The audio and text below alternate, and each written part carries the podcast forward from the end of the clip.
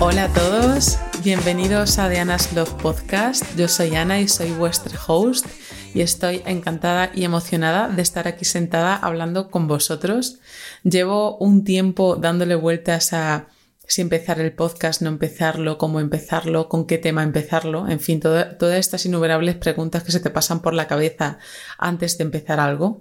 Em, y nada, dicho, venga, me siento ya, empiezo y, que sea lo que tenga que ser.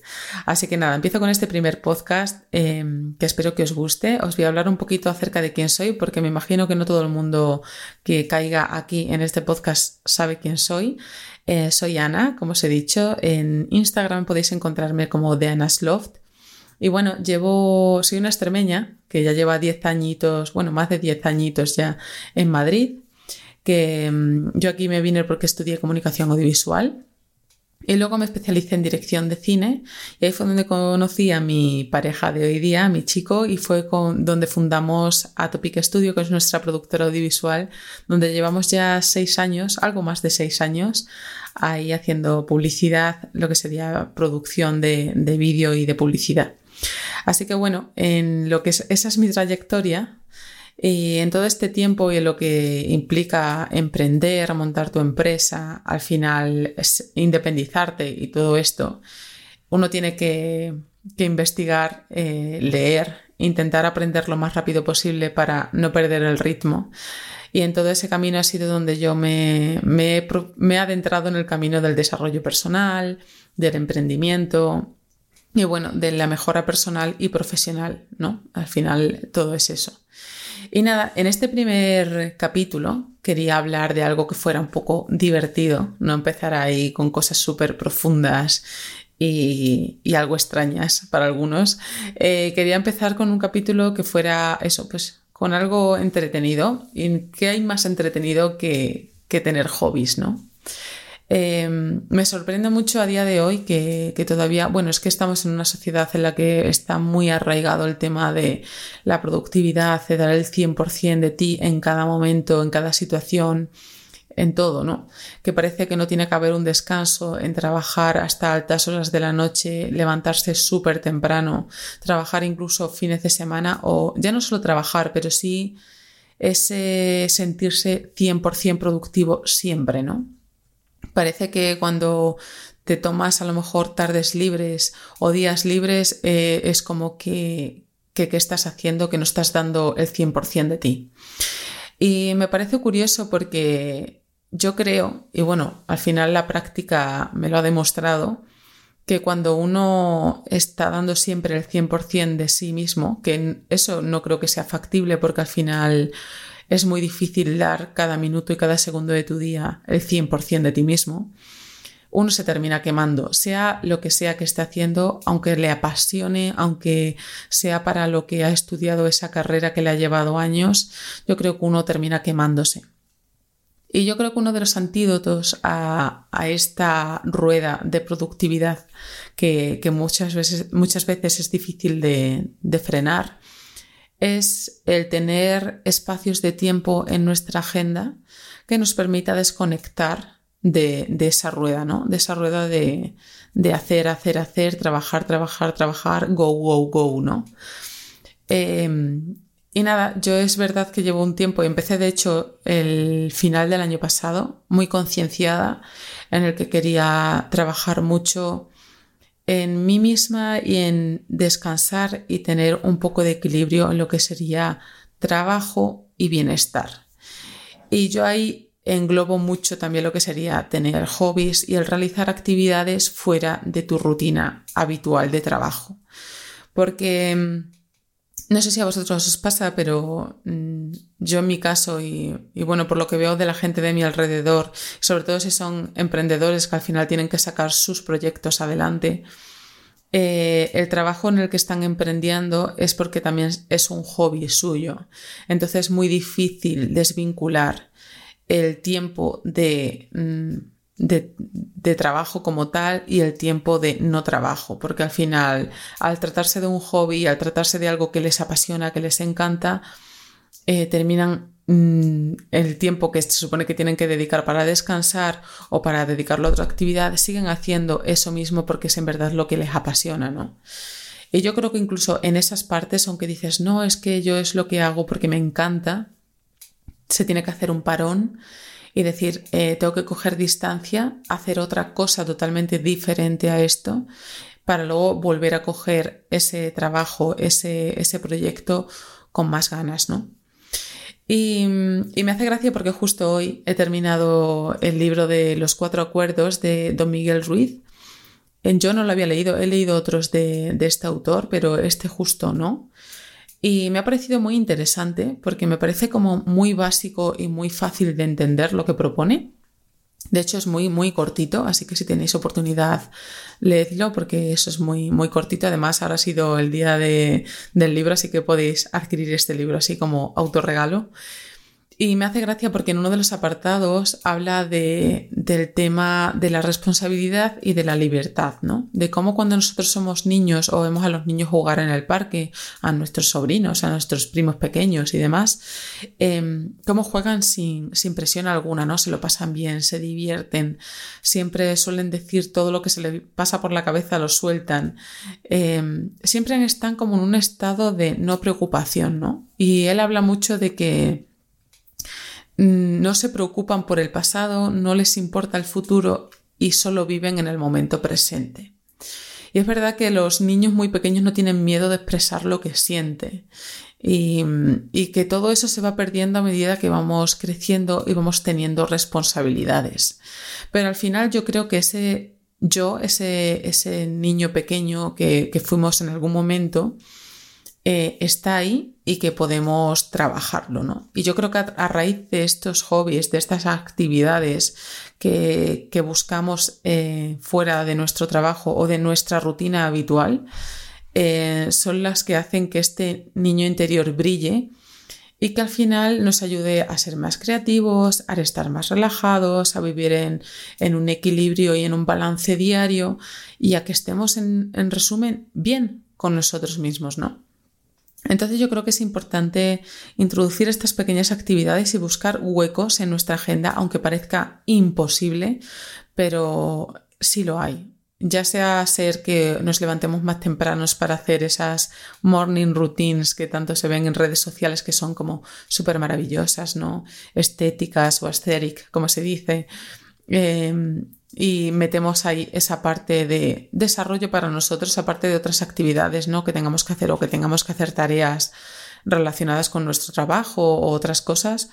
Em, pero yo creo que es muy importante meter estos pedacitos de tiempo a lo largo de la semana que nos ayudan a crecer, a ser mejores personas y yo creo que en resumen a estar en paz con nosotros mismos.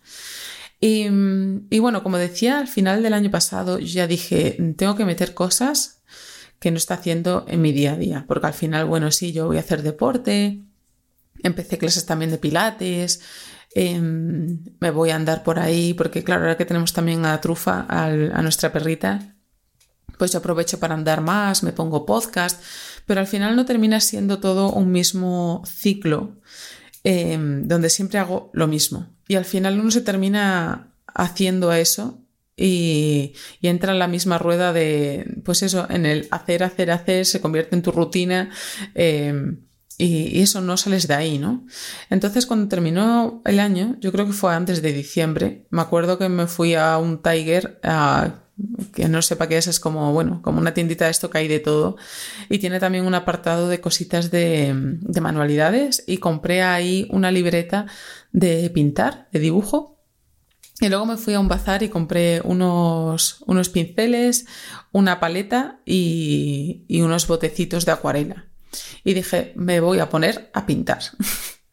y es gracioso porque yo de pequeña estuve años apuntada a clases de pintura. Y siempre ha sido algo que he tenido ahí, de hecho es algo que yo uso en, nuestro trabajo porque al final nosotros a la hora de elaborar producciones y demás tenemos que comunicar de alguna manera qué tipo de planos vamos a hacer y eso y entonces al final hacer algunos bocetos, algunos garabatos que se entienda lo que tú tienes en la cabeza es muy útil. Pero no lo he hecho más allá de eso. Tuve un, un tiempo donde hacía mandalas, que pintaban mandalas, pero, pero poca cosa más. O sea, no, no he llegado a profundizar más en ello.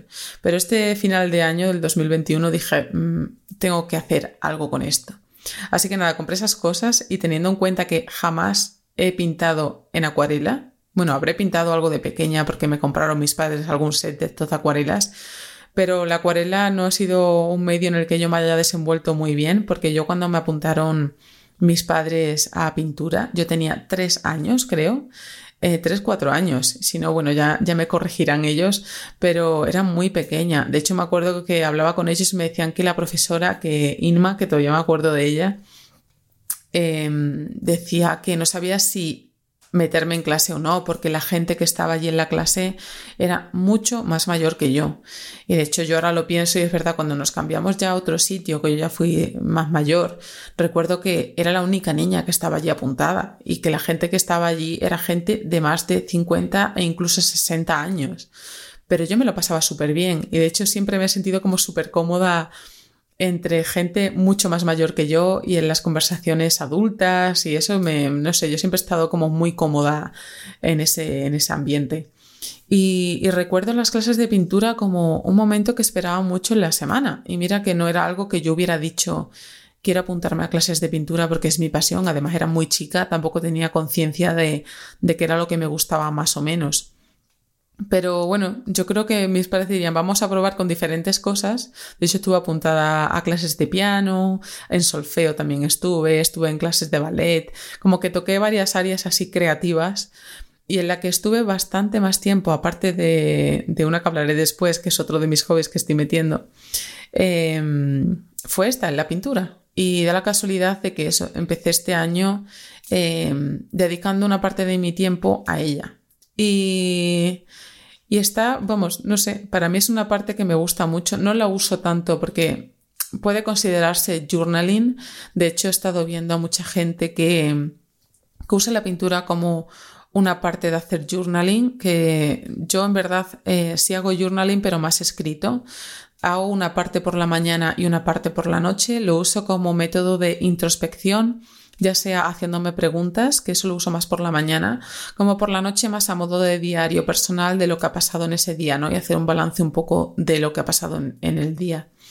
Pero yo la pintura la uso más como modo de evasión y de creatividad. De bueno, me pongo a pintar, tengo la hoja en blanco delante y, y lo que surja, porque en verdad tampoco voy pendiente de por ahora no voy pendiente de ponerme un cuadro delante o una fotografía e intentar imitarla, sino lo que vaya sintiendo es lo que voy haciendo. De hecho, hay veces que salen cosas bien y hay otras veces que salen unas cosas que son un poco abstractas y que no tienen ningún sentido, ¿no?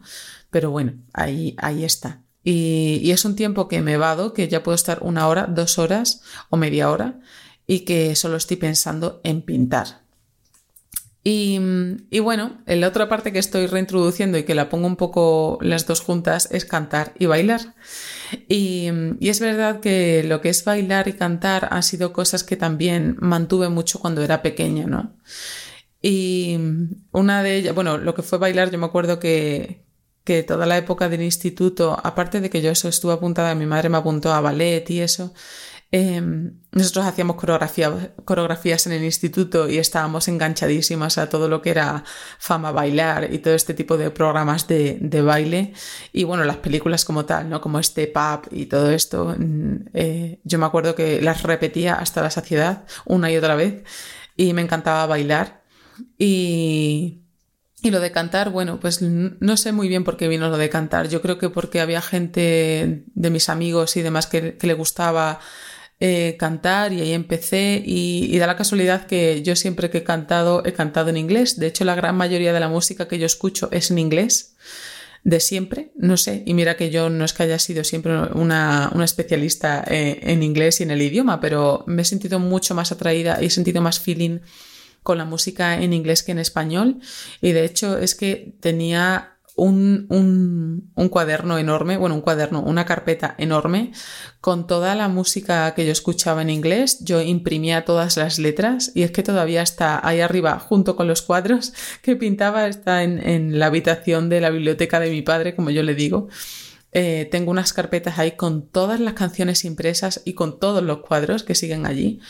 Y es que yo me dedicaba horas y horas a cantar en inglés, aunque no entendía ni la mitad de las palabras que se decían ahí, porque yo no sé, yo estaba en el empezando el instituto o así cuando empecé a cantar en inglés. Me acuerdo que unos amigos me regalaron em, un micrófono y todo de pie para cantar y no sé cómo mi madre no me echó de casa en ese momento, pero yo cantaba a grito pelado ahí en mi casa y, y, lo de bailar pues siempre, ¿no? Al final iba yo creo que un poco ligado todo, de que como me gustaba la música, bailaba, me fijaba mucho en las coreografías y demás y, terminaba un poco juntándose una cosa con la otra. Y me hace gracia porque a raíz de todo esto, eh, estuve viendo, yo sigo a una youtuber que también es podcaster y también tiene su Instagram que es Erin y sacó, ella es australiana, em, si queréis ver por ahí, se llama, se llama Erin May, Henry creo que es, em, y sacó en Instagram lo que es el Dancepreneur, que es como el baile de los emprendedores, porque ella también es emprendedora y motiva mucho como a su comunidad al buen rollo de que escuche música, de que baile y eso como una manera de, de empoderarse, ¿no? De, de, sacar como la buena vibra y de, de, meterse en un buen mood a la hora de trabajar, que es muy importante cantar, bailar, desinhibirse un poco, ¿no? Y yo creo que tiene toda la razón, que muchas veces el hacer esa parte como, entre comillas, hacer el ridículo nos da miedo, pero yo creo que romper esa parte para tú llevar el día con con una mejor vibe, me sale en inglés, pero eso, como empezar con un buen mood, con, con buen rollo tu día. Eh, está genial ponerse música que te motive, música para bailar, para cantar, eh, todo eso yo creo que, es fenomenal, ¿no?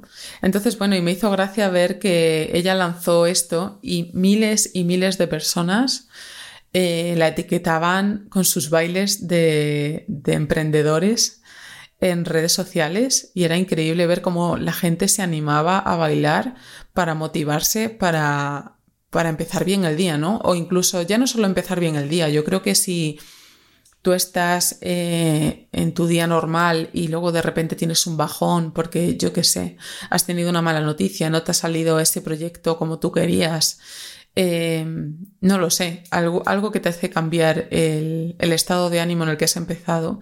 Yo creo que el ponerte música, bailar o cantar y, subir tu estado de ánimo es, es, lo mejor, ¿no?